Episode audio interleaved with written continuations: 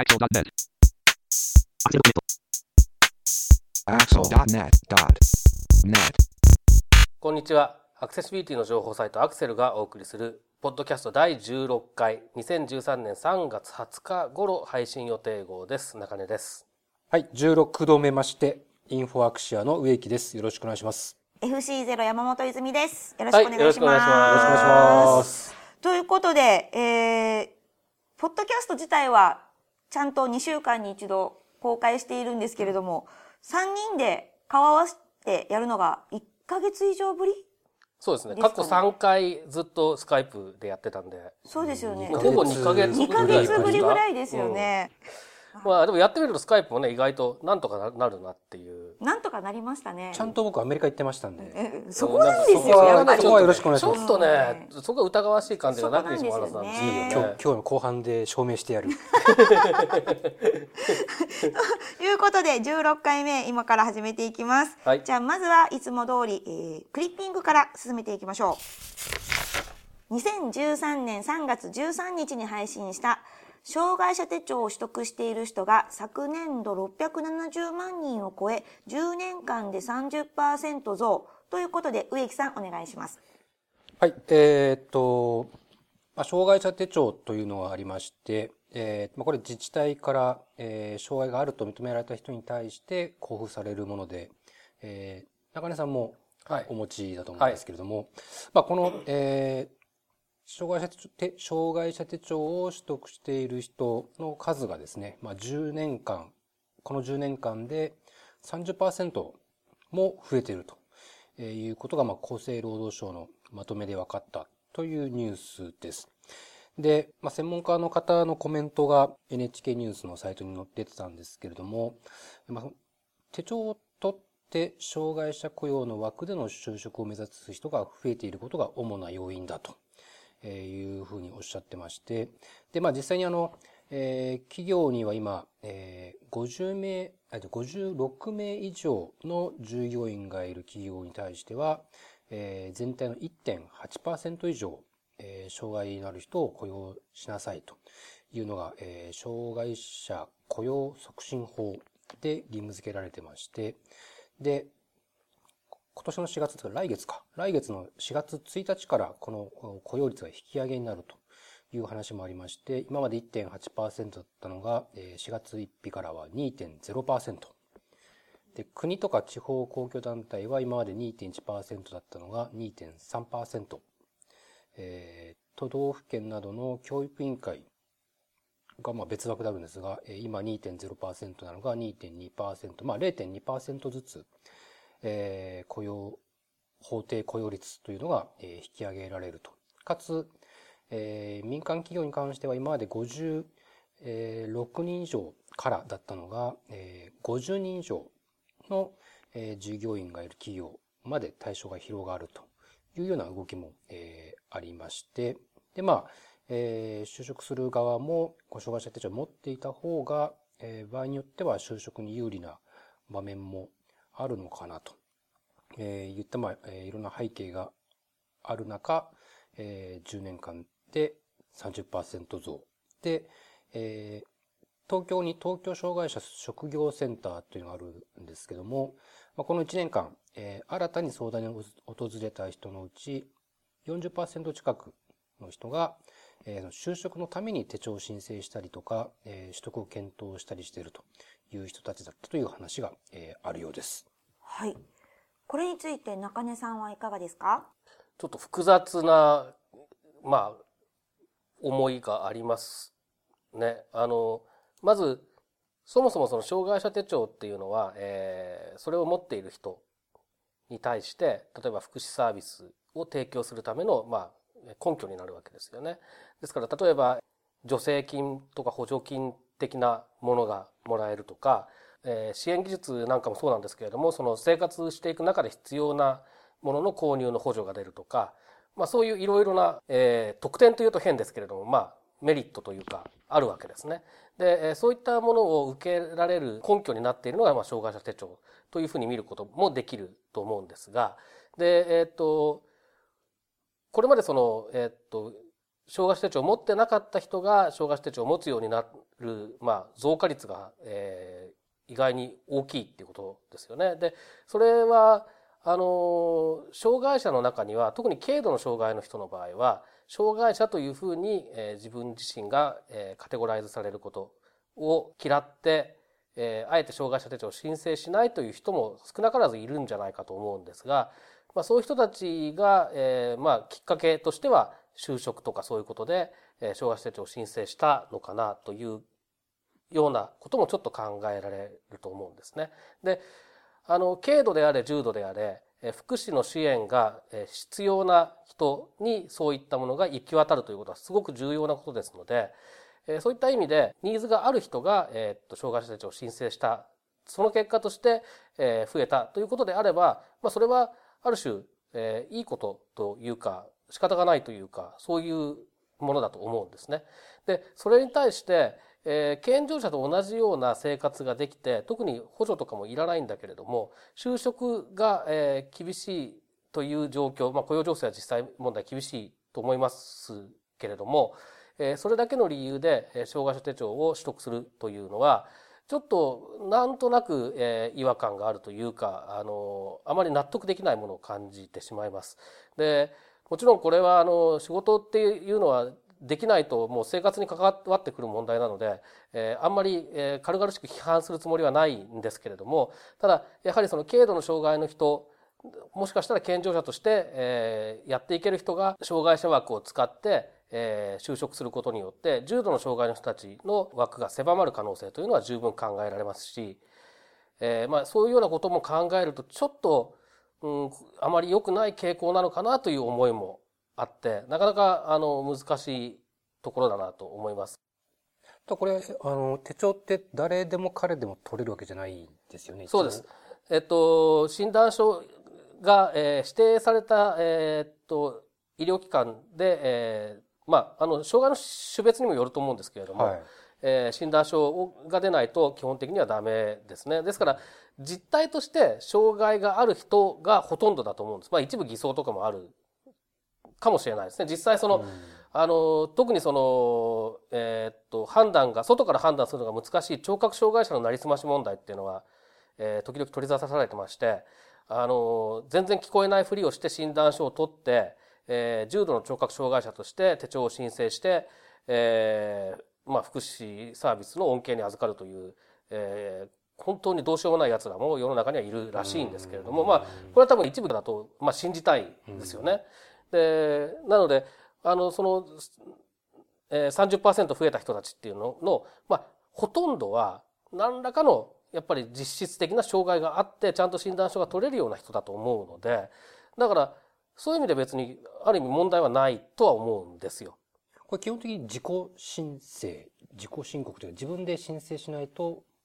手帳はもらえないそうです。日本の場合は、まあ、日本じゃなくてもそうかもしれないですけど、福祉サービスの場合は手帳の申請もそうですし、うん、手帳をもらった後に、えー、受けるいろいろな福祉サービスもそうなんですけれども、あの、待っててくるものじゃなくって、えっ、ー、と、こっちから全部申請しなきゃいけないです。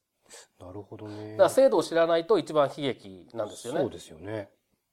なんかよく海外のいろんな国の障害者人口比率とかと比べると、日本の比率ってなんか低いことが多い気がするんですが、まあその定義とか判断基準が違ったりもするのかもしれないんですけども、もしかしたらこう、いや自分はそうじゃない、そういうふうには見られたくないっていうので、申請してない人が日本は多いとかっていうのもある、あり得るんですかねあり得ると思いますし、それに加えて、えー、っと、自分がそういう対象になってることを知らずに、えー、申請できてない人も多分いるんじゃないかと思いますね。ね。うん2013年3月15日配信された野村ホールディングスが JISX8341 の32010に基づいたアクセシビリティ方針を公開ということで、こちらも植木さんお願いします。はい、えー、っと、野村ホールディングスさんが、これ、日本語のサイトだけじゃなくて、英語のサイトも、えー、同時にポリシーを更新されてたんですけれども、まあ、どちらも日本の JIS、JISX8341 の3の2010年版、これのまあ等級 WA 準拠というのを最終目標にすると、えー、いうことで、えー、ポリシーが更新されてました。で、まあ、まずは主要なページから順次対応して、まあ、最終的にはサイト全体に、えー、適用することを目標にしてますよということで、まあ、野村ホールディングスさんというと、まあ、野村証券さんとか、まあえー、証券会社系、えーまあ、銀行もあります。が、まあ、いわゆる金融、えー、業界なんですけども、金融業界というとですね、2004年に初めて実が制定された時には、えー、と例えば今思い起こすと、三井住友銀行さんなんかは独自のガイドラインを公開したりとかですね、結構他の、えー、銀行、証券会社、アクセシビリティ対応始めましたみたいなことを言うケースが結構あったように記憶してるんですが、え、ここ数年、まあ、特に2010年に実が改定されてからはですね、え、ちょっとこう、そんな、そんなにこう、え、そういったアピールとかも、え、聞かれてなかったのが、え、野村ホールディングスさんがここで、まあ、え、今回ポリシーを更新したと、え、いうことで、あの、まあ、企業サイトの、え、アクセシビリティ対応とか、まあ、JIS 対応、ちょっと、えっ、ー、と、2010年に実が改定されてから、えー、トーンダウン気味かなという感じが、えー、あるんですが、まあ、これをきっかけにして、えー、企業サイト、まあ、金融業界はもちろん、えー、金融業界のみならず、えー、企業サイトにこういう動きがどんどん広がっていくといいなという期待も込めて取り上げさせていただきました。あの、金融とか証券が、その、この5年ぐらい、あまり動いてなかったっていうことがちょっとびっくりはしました。あの、実際に、えっ、と、今回、その、いろんな銀行とか証券会社のサイトを、えー、いろいろ見て回ってみたんですけども、結構アクセシビリティ方針とかアクセシビリティポリシーみたいなページは結構あるんですね。でもよく見てみると、あの、書かれてる内容が、えー、2004年に制定された実規格に基づいてとかですね、えー、おそらく2010年に改定されたのを、えー、ご存知なのかご存知ないのか、えー、わかりませんが、えー2010年に改定されたことを踏まえてないな、2004年の時に作ったまんまなのかな、っていうような、えー、の結構見受けられまして、まあ、そういう意味では、えー、まあ、今一度、えー、じゃあ自分たちはどうするのか、いつアクセシビリティやるのか、今でしょう。ということをですね、えー、広げていってもらえればなと、えー、思ったりした次第でございます。なんかそう考えると、この時期に、こう、アクセシビリティの、こういうの言ってくるっていうことは、例えばその、ずっと、この前から言ってる Windows 8だったりとか、えー、スマホ対応だったりとか、タブレットとかのタッチデバイスを向けてのリニューアルが近づいてるっていうふうに、もう想像ができるのかな、予想できるのかなっていうふうに私は思ったんですけど。かもしれないですね。まあ、やっぱり、あの、そういう方針みたいなものを見直すのってやっぱリニューアルとかのタイミングだったりするケースが少なくないですから、もしかしたらそういう、えー、ことなのかもしれないですね。すねはい。2013年3月17日に配信された省庁や自治体ウェブサイトで進む JISX8341 の32010対応ということで、こちらも植木さんお願いします。はい。えっ、と、先月は2月の終わりからちょっとアメリカにアメリカに 強調しました、ね、アメリカに行っていたこともありまして、ちょっと。行ってたんだ。えー、あ、行ってました。行ってましたよ、もう。行ってたようなふりをしてたのかと思う。東京とアメリカ区みたいなことしてアメリカ村 そう、大阪でしょ。そうでしたね。大阪行ってたのか。あ、そっか。厳しいな。で、まあちょっとまあそんなこともありまして、気がついたらですね、その間も含めて、ドドドドドと、まあ、あの、クリッピングにも書きましたけども、総務省のみんなの公共サイト運用モデル2010年改訂版の中で、一応目安として今年度中に、えー、Web アクセシビリティ方針というのを策定して、サイトで公開しましょうという、まあ、目安が示されていることもありまして、年度末に向けてですね、ドドドドドと、まあ、えっ、と、方針公開しましたっていうサイトもあれば、一歩進んで試験を実施して WA 準拠できることを確認しましたとかですね、リニューアルをしてそのタイミングでやはり WA に準拠しましたっていうサイトもいくつかあったりするんですが、まあ、全国各地の市町村、あとまあ我々には馴染みが、えー、深いといいますか、まあ、東京都内も23区でも、えー、ポコポコポコと出てきていたので、まあ、今回、えーまとめて、ここ1、2ヶ月でそういった動きのあった自治体さんで情報をつかめたところを一気にご紹介してみた次第です。そうですね。20個ぐらいありますね。ありますかね。はいそうで。すね。あの、今年度中に、えー方針を策定して公開ということですけど、ということはあと2週間弱の間にもっとじゃあ出てくるっていうことですか？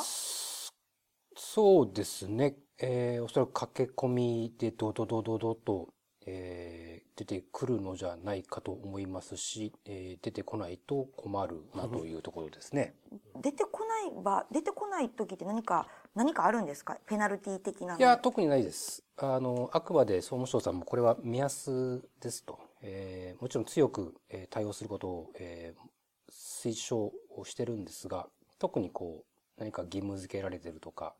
えー法的に定められてるとかっていうことではないので、まあ、あくまでも、えー自主的な取り組みに委ねられているとしながらも、えーできる限りやってほしいっていうような、まあ微妙なニュアンスがあるんですけど、まあでも、えっと、うん。あの、3月中、もしくは4月の頭ぐらいには、またどこどこどこ出てくるんじゃないかなとは思います。そうですね。じゃあまた、えー4月以降に、だいたい何パーセントぐらいが公開したかっていうのが、もし調べれたら知りたいですね。あ、そうですね。一応あの、ウェブアクセシビティ基盤委員会の、えっ、と、ワーキンググループ1っていう、まあ、えー理解と普及をミッションにしているワーキンググループがあるんですが、えっ、と、4月に入ったら、まあ、全部は無理なんですけど、都道府県とか、政令指定都市とか、えーピックアップして、まあ、どれぐらい、その、アクセシビティ方針っていうのが、えー公開されてるかっていう実態調査をしようという話はしています。じゃあ、それが出た後にはまた、そうですね。またその結果も。も、はい、ご報告できるかと思います。ということで、今回のクリッピングは以上です。で、アメリカ村に、ではなく、まあいいが、アメリカ村で。え、いいの？えっ、と、先月ですかね。そうですねですね。2月の終わりからにですね。植木さんが C さんというウェブアクセ、ウェブじゃないですね。アクセシビリティのカンファレンスに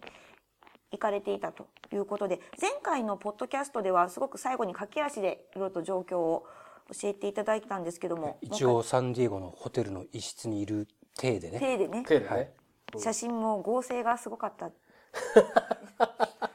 いや、いい写真です。今すごいね。何でもできちゃうからね。るね。本当に、フォトショップがあれば二十歳にも見えるらしいですよ。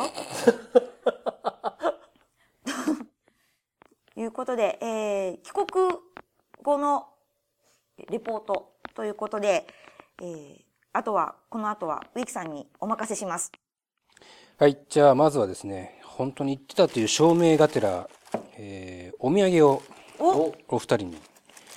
えーなんだろう。まずですね、じゃあ、どっちから行こうかな。中根さんから行こうかな。はい。えーこれはアメリカのスーパーマーケットでしか売ってないと思われるおオレンジジンジャードレッシング。その名も誠という。私の名前がついた。あありありがとうございます。はい。あの奥様と一緒にサラダを美味しく召し上がっていただければと。はい。はいアメリカンな味がすると思います。で、えーサンディエゴといえばですね、はい一つ観光名所として、サンディエゴズズあー。はいはいはいはい。ー、動物園がありまして、ありますね。可愛いパンダがいるんだ。へー。そのパンダを見た後にね、はい。この感動を、いずいずにもお裾分けしようということで、そのパンダ専門の売店で見つけた、はい、タンブルパンダという何これ謎の、お腹が割れてる。謎のおもちゃをですね。なんかよくわかんないんですけどね、あのなんか壁に投げると、あのそのままズルズルズルズルズルってだらしなく あのずり落ちていくっていうふうに書いてあってですね、よくわかんないけど、いいずいずにやってもらおうということで、あ何ですか？じゃあちょっとか後ほどやってみます後ほどちょっとやって。みてください。はい、ありがとうございます。ああ、ありがとうございます。本当にいて、はい、ありがとうございます。本当に言ってたらしい。らしい。ということで、証明でき、や、ようやく証明できたかなと。うん。まあまあそうそういうことしときましょうねとりあえずね。そうですね。ね。はい ということで、えー、植木さん、実、えっと、総合していかがでしたか？はい。えっ、と、メルマガの方にもちょっと書かせてもらったんですが、まあ、まずは、個人的には今年はまあ、えー、ウィーケグ2.0をテーマにしたセッションが、えー、結構あったので、去年、一昨年はそんなになかった、逆になかったのはなんでだろうと思ってたぐらいだったんですが、今年は、あの、結構そういうテーマのセッションがあったので出てきたんですが、まあ、どのセッションでも必ず言われていたのが、えー、ウィーケグ2.0の達成基準は読んでも意味がわからないと。えー、だからこう、デベロッパーとかデザイナーの人たちが分かりました。じゃあ、アクセシビリティやりましょうってなった時に、こうガイドライン見に来るんだけれども、いざ達成基準読んでみると、うん、結局私は何をどうすればいいんでしょうと。そこで固まってしまうっていうようなですね、えー、話がありまして、えー、ああ、よかった。向こうでも同じ状況なのかと、えー、いう話があったりですとか。今頃気づいたかって感じですけどね、それね。まあでもおそらく、えっ、と、特にアメリカなんかは今508条が改正されようとして、まあ、リハビリテーション法508条という、えー、政府機関のウェブサイトなんかは法律でアクセシビリティの確保が義務付けられてるんですけれども、えー、今までは独自の基準を使ってたんですが、あの、今改定準備が進んでいて、その W3C のウィキ2.0をそのまま使うっていう方向になってるんですが、多分それが実際に改正がされた後、えー、みんなが今まで以上にちゃんと w i k i 2.0を読み始めると思うんですが、そうするとさらにそういう声が大きくなるんじゃないかなという気もしてます。で、法律という意味でいくと、えー、っと、アメリカはその政府機関を対象にした、えー、リハビリテーション法508条というのがあり、あと、えー、っと、民間に対しても、えー、ADA といって、 Americans with Disabilities Act、えー、まあ、障害のある人をいろんな面で差別しないようにしましょうっていう法律が、まあ、古くからあるんですけども、えー、今までその法律の条文には、そのウェブサイトが対象になるかどうかっていうのは明確に書かれていなくて、えー、まあ裁判なんかになっても結構判例によって判断が分かれていた、えー、んですが、あの今 ADA もやっぱり改正の準備が進んでいるようで、まあ、明確にインターネットのウェブサイトとかっていうふうにえー、適用されますよっていうことが明記される方向で今、え、改正の準備が進んでいると。で、そうなると、えー、民間企業のウェブサイトも、まあ、全部じゃないんでしょうけども、えー、対象になってくるという話があったり、えー、カナダでは、まあ、オンタリオ州っていうところだけなんですが、やっぱり法律があって、え、従業員50名以上え、いる企業のウェブサイトは、やっぱりアクセシビリティ、W3C の WQ2.0 の WA だったかな。えー、まずはシングル A で、えー、ゆくゆくは将来的には WA 準拠みたいなのが義務付けられるっていう話があったりとか。それ韓国でもこの前の話ありましたよね。あ、そうですね。えっ、ー、と、韓国も来月4月には、えー、従業員30名以上ですよね。の民間企業が対象になるっていうことで、まあ、えっ、ー、と、あっちこっちで、まあ、民間に対しても義務付けるっていう動きが、法律的に義務付けるという動きがあったりってことを感じたりですとか、まあ、あとはそうですね、ウェブのテクニカルな面で言うと、えー、やっぱり話として多かったのは HTML5 だったり、えー、Way Area っていう、えー、アクセシブルリッチインターネットアプリケーション、略して ARIA っていうんですが、まあ、AJAX なんかを使ったえー、リッチなアプリケーション的なインターフェースをどうアクセシブルにするか、どうすればアクセシブルにできるかっていう仕様の話ですとか、あとやっぱりレスポンシブウェブデザインとアクセシビリティだったり、モバイルのアクセシビリティだったりっていう話があって、で、まあ、あの、ちょっと、モバイルとか、えー、レスポンシブウェブデザインテーマにしたセッションはちょっと僕は出れなかったんですけども、えっ、ー、と、HTML5 とか、えっ、ー、と、WayArea に関するものについては、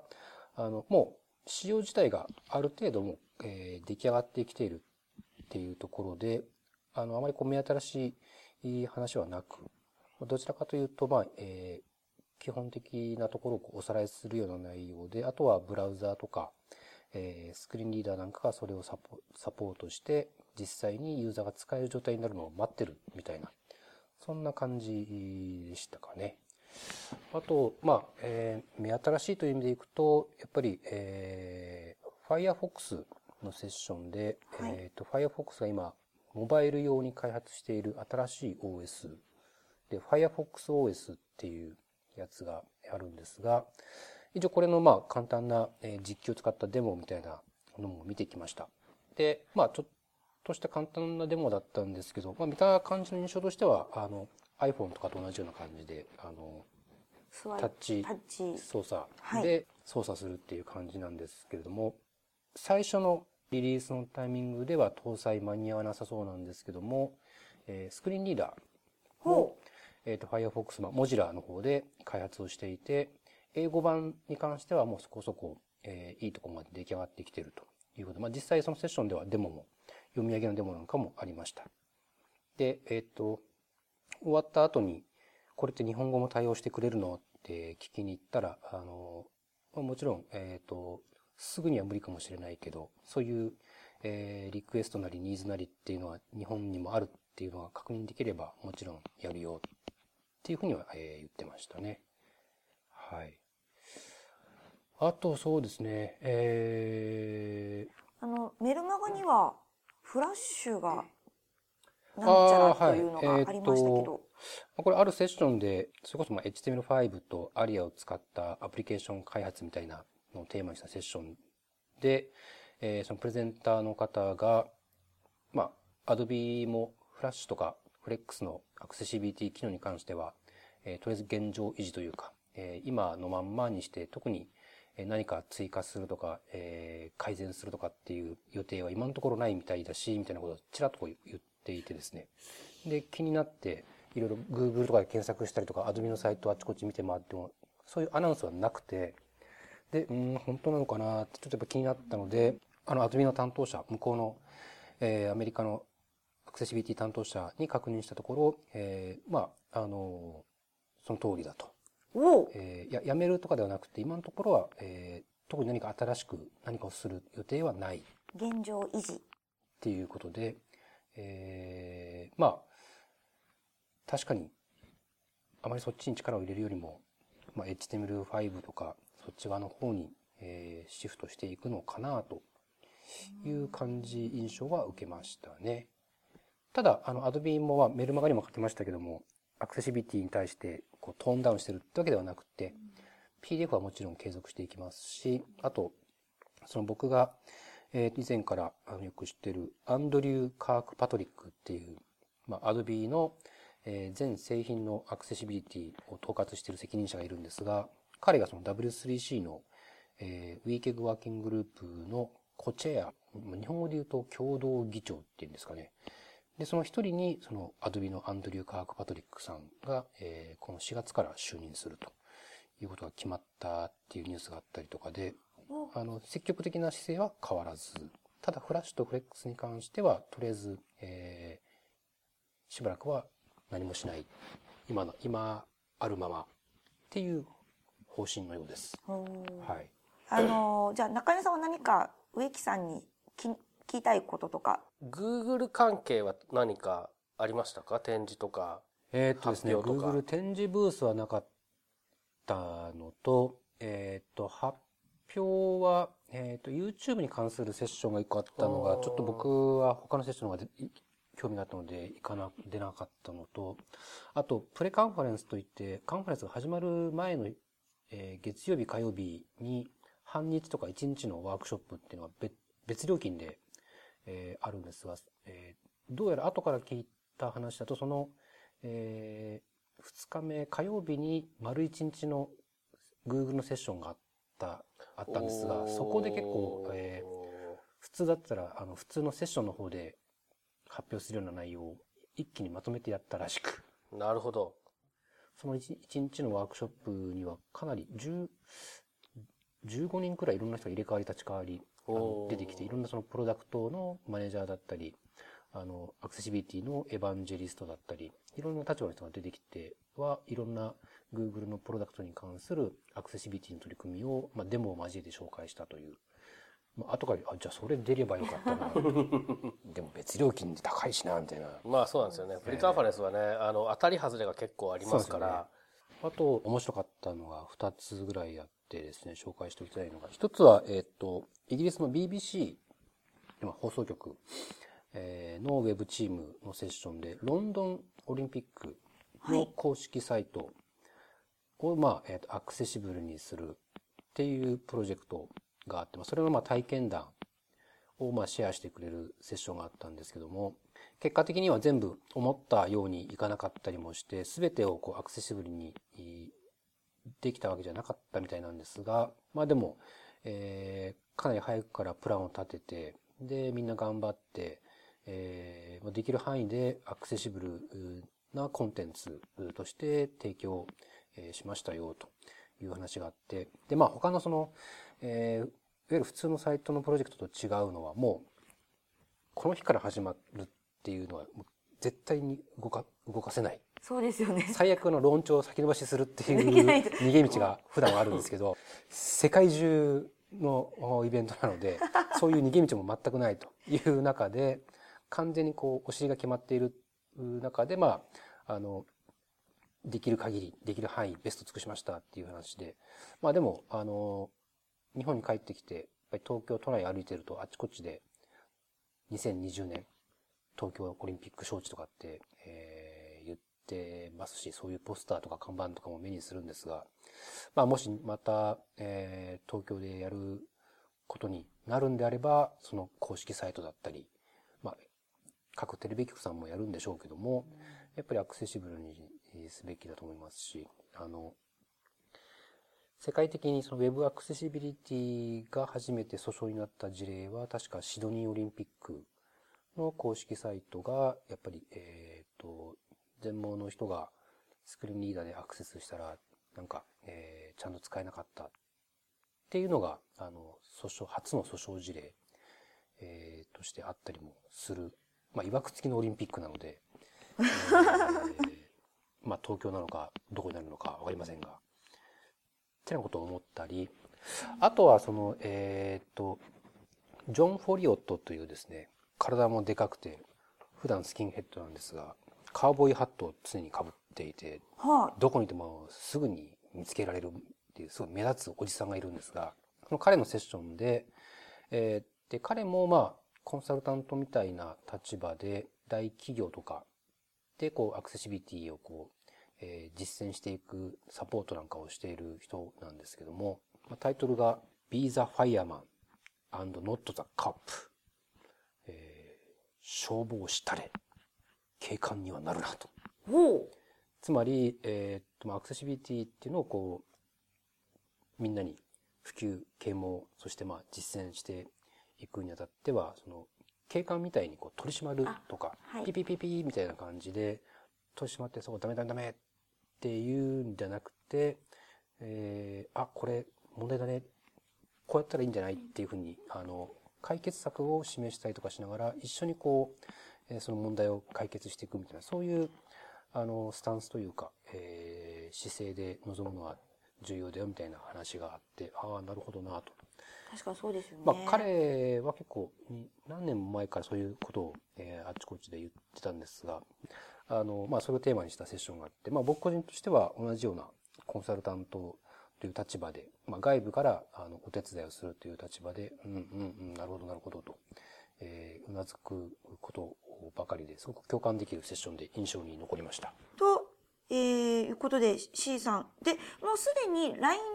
の、えー告知が始まっているそうですよね。そうですね。ここ何年かは2月の終わりから3月の頭にかけてっていう感じだったんですが、えーと来年は3月の17日から22日ということで、ああ、なんかそっちの方が落ち着きますね、スケジュール的にはね。3月の中旬ですね。なんか昔はね、いいつもその週とかその一個前の週だったんですよねえなん。かその時期って、ですねサウスバイサウスウエストとかと被りませんか、えーこれがちょうどですね、その前の週が前の週が多分。 South by Southwest で、えっ、と、本当はちょうど毎年くっついていて、はい。で、みんなこう、流れで。はしごするみたいなのが定番はい。だったんですけど、来年は、えー、まずサウスバイ、 South by Southwest が前の週にあって、それが終わったらみんなでサンディエゴみたいな、多分、はしご組がまた増えるんじゃないかと、えー思われます。すごい。そうですね。いいですね。来年行こうかな。じゃあ3月はもうじゃあアメリカはそういうもうカンファレンス祭りなんですね。そうですね。まあ、例年、いやー来年行きたいサンディエゴいいぜ。行きたいよパンダパンダえー本物見ようぜ。本物のパンダ見たい。で、あの、そんなエディーズにはですね、はいえーセッションの申し込みも、えーできまして、え、ちょっと待って。え、来年、えー来年の C さんの申し込みは、はいえー今年の9月9日から10月11日までのい約1ヶ月間、はい。えーどなたでもご応募できますので、セッションの申し込み。はい、発表申し込みですね。こういうタイトルで、はい。こんなお話を私、ぜひともさせていただきたいということをですねな、るほど。簡単にこうまとめていただけると、と、えーそれを、えー向こうのプログラムコミッティというところが、はいえーきっちり審査をして、で、で、OK かごめんなさいかをなるほど。連絡してくれると。サウスバイサウスウエスト気になっている方は、ぜひ C さんも絡めてっていう感じで、そうですね今あの来年に向けてスケジューリングを。はしごできたら理想ですねあ。ーいいですね。相当金かかりますね。それねすごいですね。相当かかりますね2週間ぐらい、3週間い2る週間ですね。まあ、ほぼ2週間丸々2週間は。余裕持って2週間半ですね。そうです。でも、あれですね、アクセルで3人で、本当にアメリカにいるんだよ、3っていうのを3人で言いたいです。ああ、なるほど。ちょっとね、経費で出すためにはメルマガの、えー、と購読者をもう少し増やさないとそうですね。厳しいですね。そうですね。じゃあ、もっと、あれですね、メルマガのはい。みんなメルマガ購読してください。よろ皆しくお願いしお願います。します。ということで、あと、アメリカで気になった、その C さん以外で何か見つけたものっていうのはああ、そうですね。あのーまあ、サンディエゴのそのホテルの周りって、あの、レストランがいっぱいあってですね、はい。あの夜、今回結構日本からも、えー、知り合いがいっぱい参加したので、まあ、夜はみんな集まって、どっか食べ行くっていう感じだったんですけど、その時に、あの、まあ、横断歩道を渡る時にですね、あの、ちょっと風変わりなというか、ほう。あの、ボタンを押すとですね、wait, 待て 待つんだえ、その音って。待ちやがれっていう、あの、喋る横断歩道があって、で、青になるとこのカウントダウンが始まるという、ほう。結構、あの、幅の広い通りだったんですけど、はいあの半分も渡ってないところからカウントダウンも始まるんで、結構焦るというかですね、あ、そうなんですね。25、24、23、おお待ってくれみたいな、あの、そういう、すあの、一応これ音取ってきました。はい。それってその、えっ、と、横断歩道の音っていうのは、そこら中にあるんですか？あの、大きい信号というか、えー、大きな通りの横断歩道だったり、まあ、大きめな交差点で、その、えー歩行者が押すボタンがあるやつは、あの、サンディエゴもそうでしたし、ロサンゼルス市内とかも、えーあったので、ちょっと他の州はわからないですが、あの、多分カリフォルニア州だったら、あの、大きめの、えー横断歩道だったらついてるんじゃないかなと思われますね。はい。で、最近日本では、あの、音楽が流れるのがき、昔はね、結構音楽が流れてたのが、最近音楽少なくなりましたよね。最近は、あの、とカッコーと、あとなんかピヨピヨっていうそうですよねやつに変わりま。す昔はトーリャンセと麦畑か。あのー結構、まあ、昔はね、その地域によって、えー、カッコピヨピヨのところとトーリャンセ麦畑のところがあったりしたんですが、最近は東京なんかは昔、あの、カッコピヨピヨにほとんど変わっちゃったような感じがしますね。で、えーっと、まあ、し普通に聞いてる人にとっては別に知らなくても全然困らない情報をいくつか、えー入れておくと、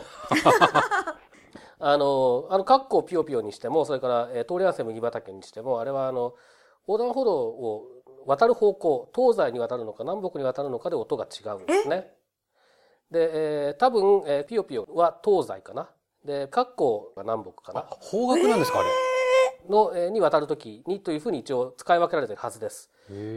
えーっと、通り合わせと麦畑もどっちがどっちだかは忘れましたけれども、えーそういうふうになってる。それなぜかというと、えー四つ角で、えー渡るときに、えー同じだと、どっち、同じ音だとどっちに渡っていいかわかん、どっちが青かわからないっていうそうですよね。あ確かに問題があるわけですね。で、えーというようなことで、えーっと、まあ、えー使い分けられています。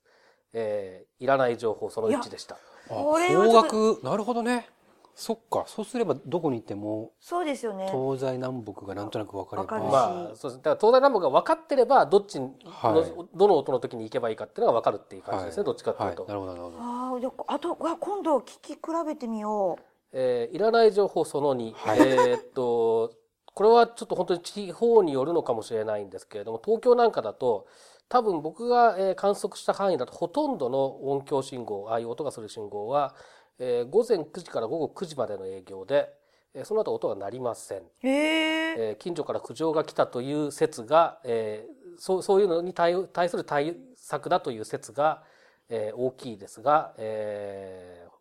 本当のところは分かりません。非常に不便です。田舎田舎のセブンイレブンよりも短いんですね。短いですね。そうですね9時9時ってことですねそうですね。12時間ですね。えーっと、その3。その三昔は、あありますあります。まあ この手の話はね、結構いろいろあるし。すごい。ええ気になる。昔はあのえーっとまあ通り合わせにしても、えー、括弧にしても、えー自然になってたんですね。勝手になってたんですね。それがやっぱりこれも多分近所からの苦情がきっかけじゃなかろうかと思うんですけれどもボタンを押さないとならないようになりましたででボタンは昔はそんなのあってもどこにあるか分かんないじゃんっていう感じだったんですけど最近は、えーボタンがある信号のところはよく聞いてるとピピ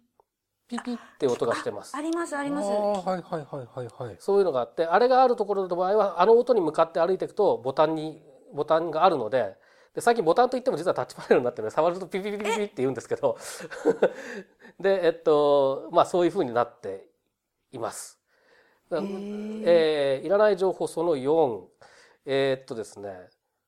えーっと一部その通り合わせと麦畑からカッコピヨピヨに変わった時に、えー苦情を言っていた視覚障害者がいました、えー含む私、はあえーなぜかというと、えー音楽がどの辺まで来たかで大体赤信号になるまでがどれぐらいかっていうのがなら渡り慣れてるところだと分かるんですね。ああ、なるほど。ところがカッコピヨピヨだと区別がつかないので急いで渡ればいいのかゆっくり渡ればいいのかはい渡っちゃいけないのかって判断が実はあまりできない。そうだ音楽だと。サビが来たらやばいぞみたいな。そうそうそうですそうですそうです。でえーああ、なるほど。でもまああの渡ったことない信号だとね分かんないんですけどね。それで、はいえーっ、と、まあ、えーさらに派生していらない情報としては、えーっと、これは地域地域によるんだと思いますが、横浜あたりにあった通りゃんせとかの信号は、えー音楽がずっと流れてるんですけど、最後の点滅する直前ぐらいになると、あの、音が変わる、ピーポーピーポーっていう音に変わるっていう。それでもうすぐ変わるよっていうのが分かるようになってた。あれなんかすごくよくできた仕組みだなと思いますね。ね。で、えーそういうふうに考えてみるとその、えーさっきのアメリカのサンディエゴのやつは英語が分かればあの非常によくできた仕組みですよね。英語が分からない人もいるかもしれないってところがなかなかアメリカっていう国はあの大変なところではあるんですけれども。であとああの信号の場合は、えーっと自分が渡ろうとしているその、えー通りの名前っていうのをちゃんと、えー言ってくれているので、えーそういう意味でもその今自分がどこにいるかっていう参考にもなるので非常に、まあ、あのよくできたえー仕組みだなという気はしました。はい。以上信号に関するどうでもいい話でした。すげえすごーいさすが引き出し持ってますね。さすがですね。でもこれでちょっと今日帰りからの横断歩道が見え方が変わってきますね。アメリカのやんちゃな子たちは、あの、その、ボタンを押すために、ウェイウェイウェイウェイ言うんで、ああ、ウェイウェイウェイウェイウェイ、ウェイウェイウェイウェイウェイ、わ楽しいウェイウェイウェイとかで遊遊んでましたけどね。それやって録音してきてくれたらやっぱり本当に行ったんだなって感じがするんですけどね。あーすごい。あ何か植木さん何かネタですか？で、何か、あの、音響信号集という、な 謎のページをお発見しましたので、これまあ、えー参考情報でえーリンクしておきましょうリンクしていいのかな？よくわかりませんが。ああ、でも全国各地の都道府県別の、音ですか？えー情報が満載ですね、これ。すごい世の中世の中何でも極めてる人がいるいもんですね。やっぱり調べてる人が。ということで、はい。第16回のポッドキャスト以上です。はい、どうもありがとうございました。また次回です。まったねバイなら、ラナ、イバ、アメリカ行ってきた。本当？本当ですどう。かな？マジで、これマジ。このポッドキャストへの皆さんからのご意見、ご感想を Twitter、Facebook、サイト上のコメント欄、そしてメールで受け付けています。メールアドレスは feedback.axel.net feedback.axel.net です。なお、いただいたコメントなどをポッドキャストの中でご紹介する場合があります。それではまた次回。